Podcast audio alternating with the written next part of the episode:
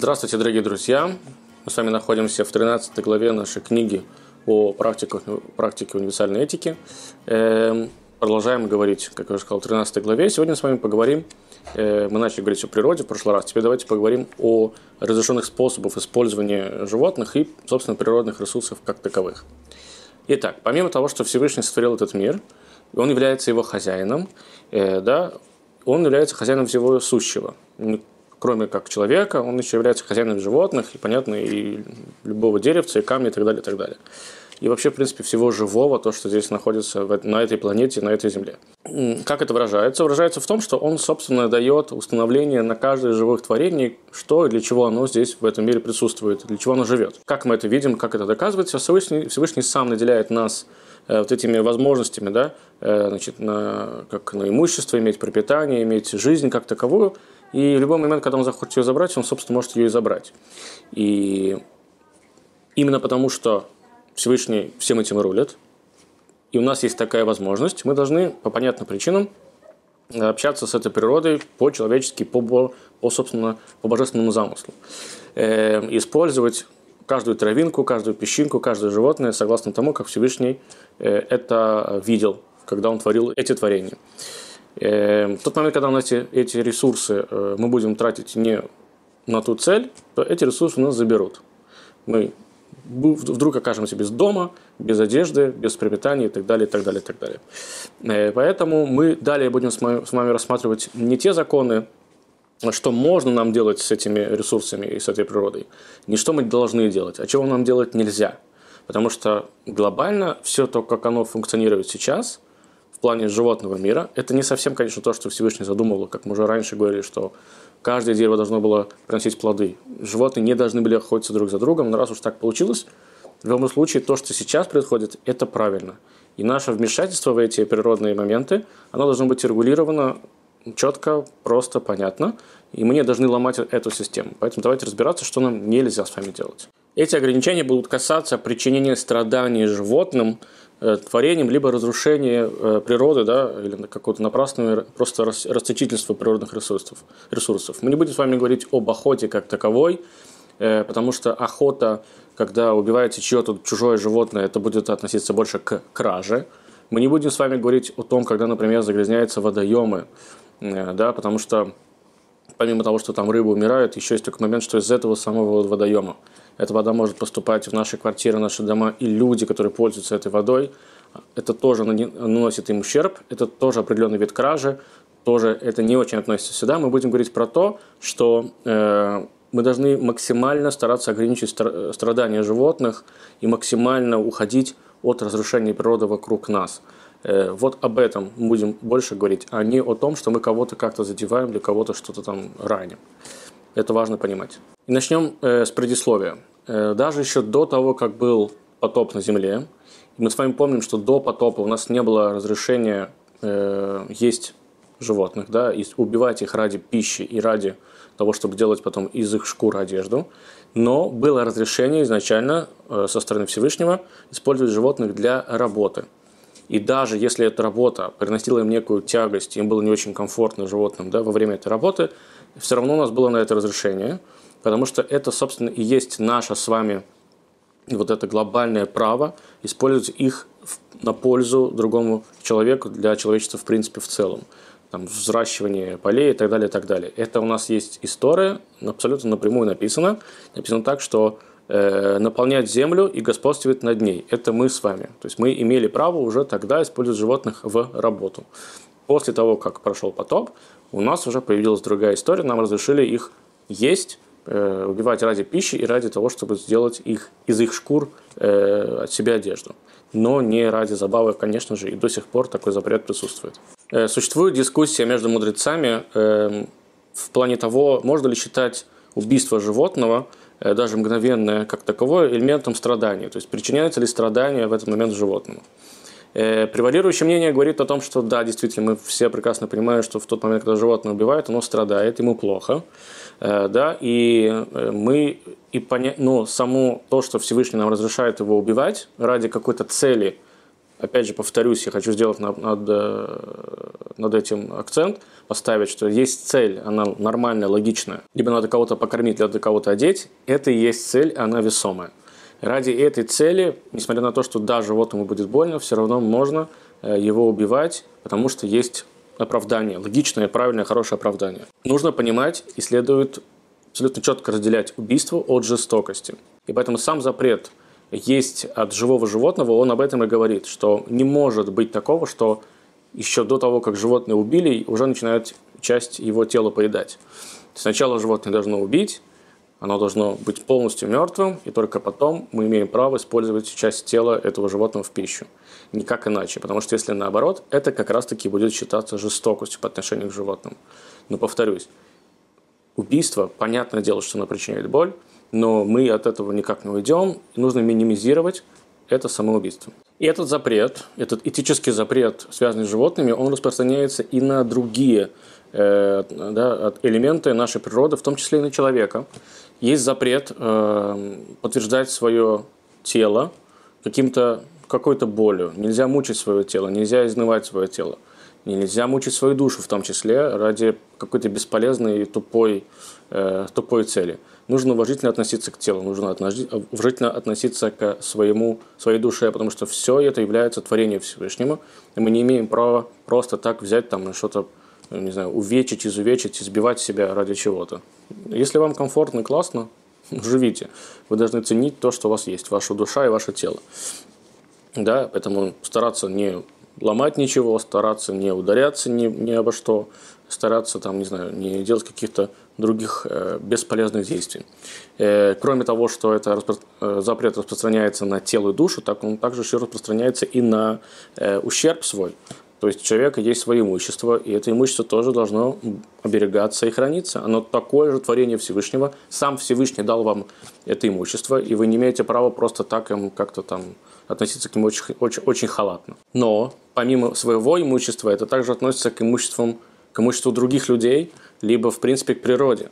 Эм, и вы, мы уже с вами из этого четко видим, что, эм, конечно, когда убиваем животное, да, любое творение, в принципе, которое чувствует боль, оно такое чувствительное, то к нему нужно а, относиться аккуратно. Будет это животное, будь то это дерево, будь то это, в принципе, природа нет никакой разницы. Понятно, что, наверное, все-таки нужно больше стараться не приносить ущерба да, и вреда и боли животным, чем каким-то природным ресурсам, камням и водам, но мы видим из-за нашей современного мира, что люди относятся и к этому, и к этому аккуратно в той же мере – мы разделяем с вами мусор, мы стараемся не загрязнять экологию, так же, как мы стараемся, чтобы животный мир не исчезал, не мельчал и так далее, и так далее. И поэтому эти два запрета, они определенно связаны, они определенно имеют место быть, и нужно стараться их придерживаться.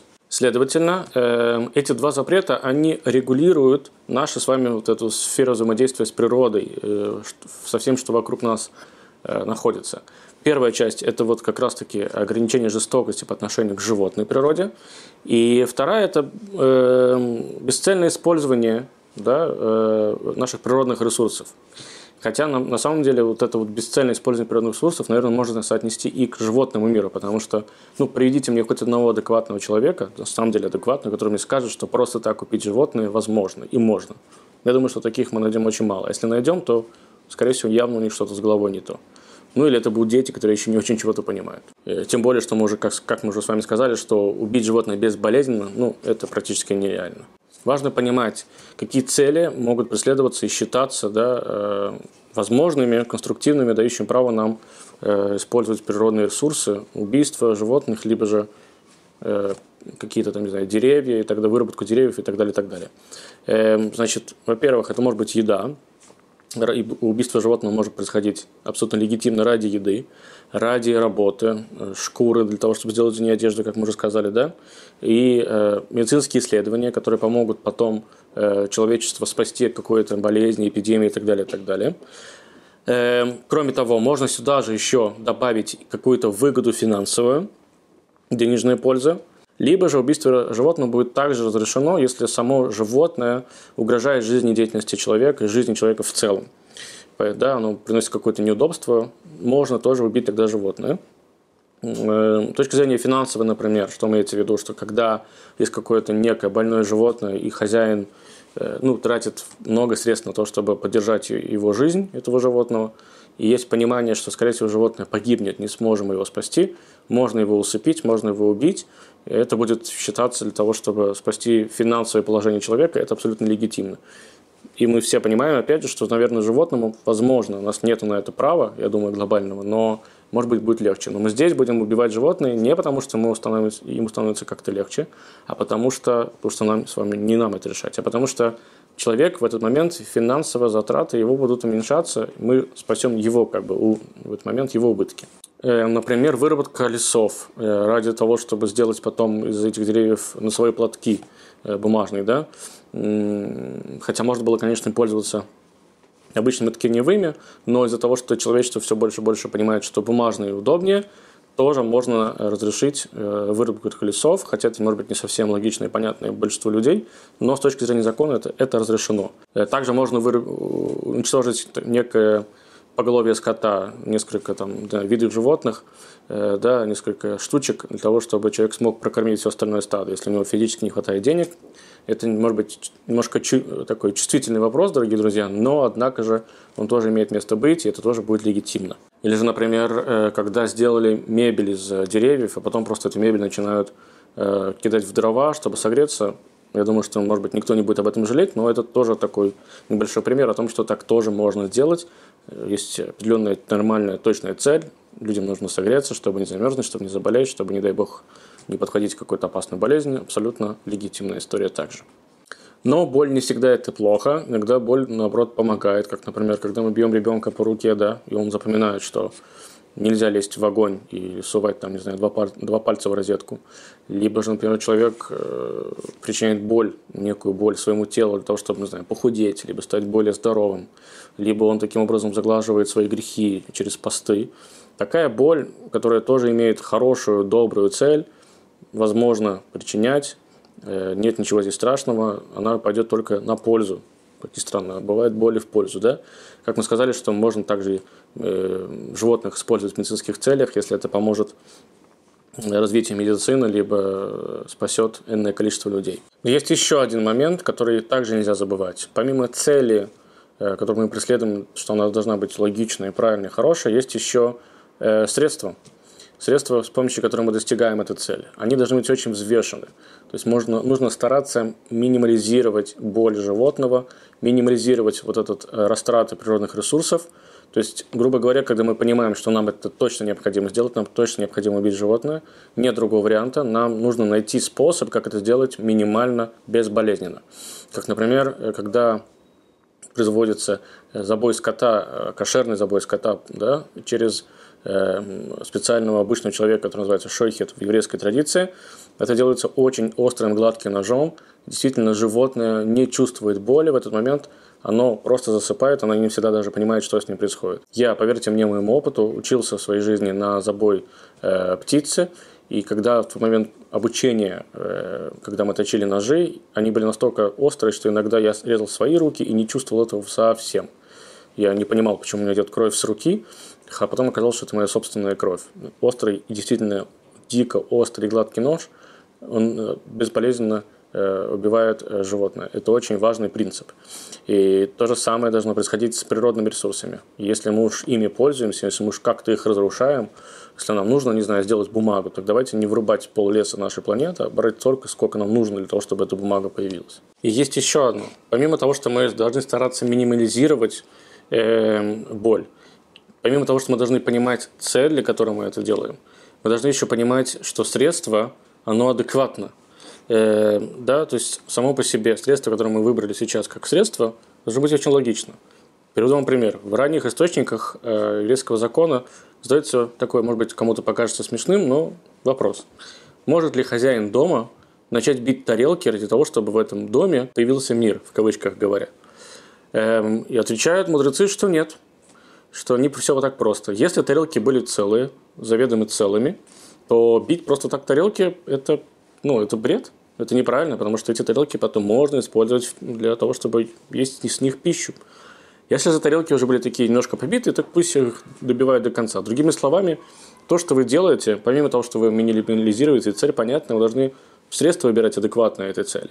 Но, однако же, есть другая грань, да? Понятно, что если человеку больному нужно затопить печь, и нету дров вокруг, и есть только дорогущая мебель, антикварная мебель, можно, конечно, брать и использовать ее для того, чтобы э, использовать ее как дрова. Потому что здесь абсолютно нормальная цель, и надо идти на все, чтобы спасти человека. Но просто так бить тарелки, хорошие, качественные тарелки, ну, это мало поможет. И даже во время войны, когда эта война, конечно, является разрешенной войной, да, нельзя просто так все уничтожать. Нельзя просто так уничтожать имущество врага ради самого разрушения. Разрушение ради разрушения запрещено. Если имущество врага разрушают для того, чтобы этого врага победить, то так это нормальная, логичная цель. Но и теперь скажем, поэтому, если кто-то да, захватил вражескую деревню, и она уже в руках ваших, вы захватчик, ничего не угрожает. Просто так сжигать дома и унижать людей, которые в ней, в этой деревне живут, вы не имеете права. Поэтому вот о чем мы с вами, друзья, сегодня поговорили, это о том, что мы должны уважать природу, в которой мы с вами живем, людей, с которыми с вами живем. Мы должны стараться минимализировать боль, если эту боль приходится нам причинять животным, либо ресурсы, да, которые вокруг нас природные, тоже минимально э, стараться использовать э, ради цели, которая должна быть тоже логичной, понятной гуманной, но и средства должны быть тоже адекватны этой цели. Поэтому я думаю, что каждый может решить для себя, как это делать, каждый знает, как это делать, так давайте, чтобы так это и происходило. До новых встреч!